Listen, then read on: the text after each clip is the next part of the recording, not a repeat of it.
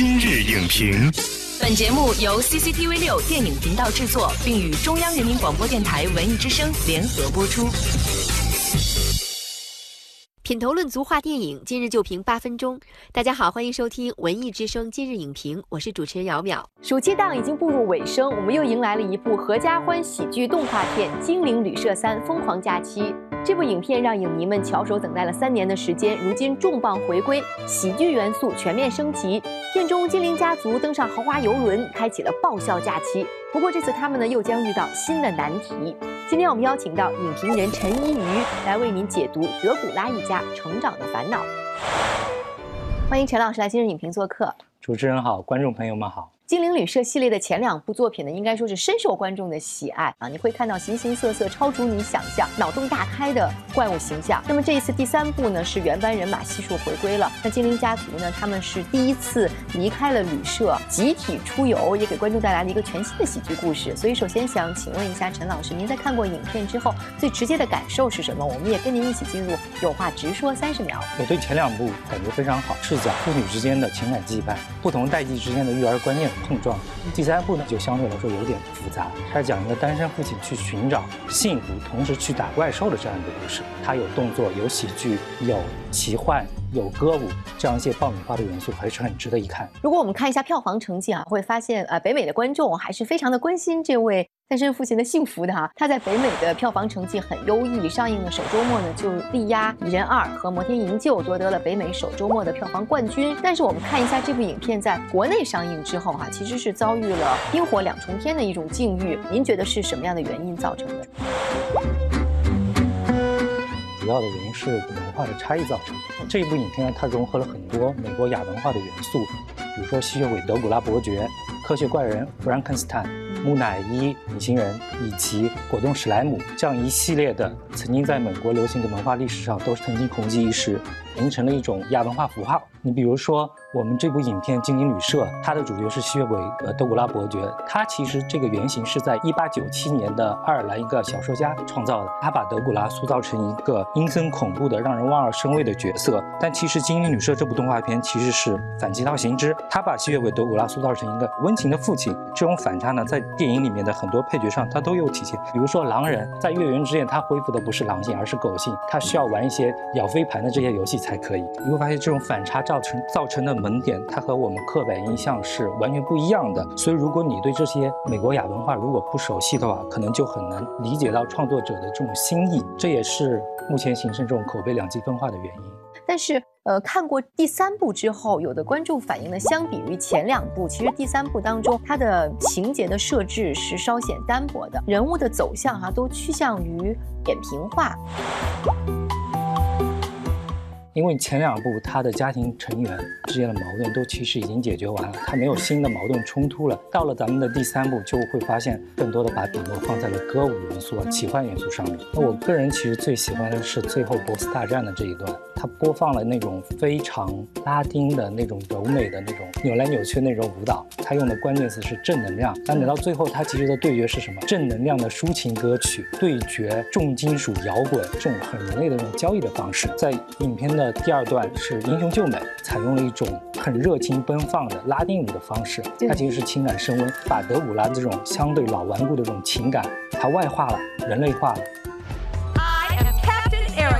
You must be the one and only Dracula.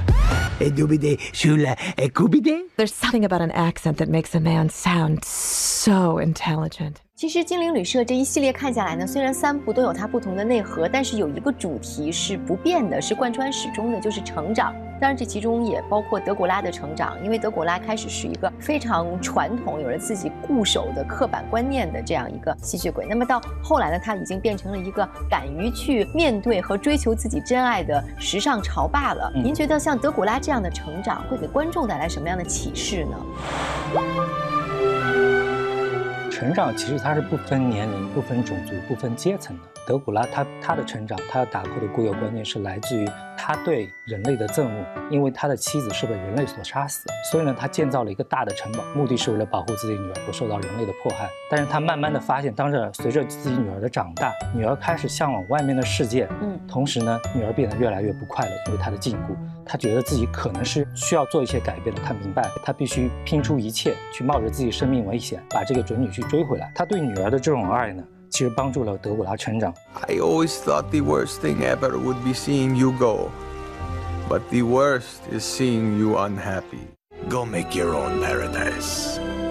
但是在我们的第三部影片里面，这德古拉他他的成长其实是更个人化的，他要去追求自己的爱情。怪物世界里面的文化是爱是只有一次的，但是呢，他爱上了一个人类的女孩。嗯，那这种改变呢，其实是打破了他原来固有的观念。我们通常说成长，他总说小孩容易成成长，因为人小的时候他脑子中没有那么多固化的概念。但是当我们越来越长大，成长就变得非常的弥足珍贵。这意味着你要成离开你的舒适区，去接触、去熟悉自己不熟悉的。甚至讨厌的东西，这需要你很多的勇气，放弃原来固有的成见。您说这是不是其实也折射出这种非主流的文化、边缘的群体在逐渐的向主流文化靠拢，也是实现亚文化向主流文化价值的一种融合呢？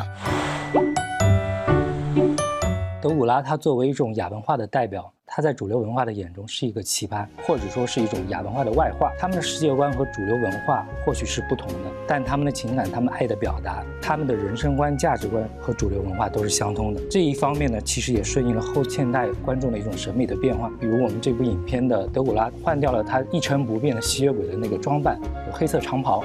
换上了夏威夷的衬衫，嗯，他跳的是二十四 K Magic 非常流行的一个曲子，完全感受不到他啊，他原来是个特别古板的吸血鬼。所以很多以前在我们的脑海当中都是很恐怖或者很有哥特风格的那些形象，在这样的电影当中都变得特别的亲切可感。对，因为他的情感和人类真的是共通的。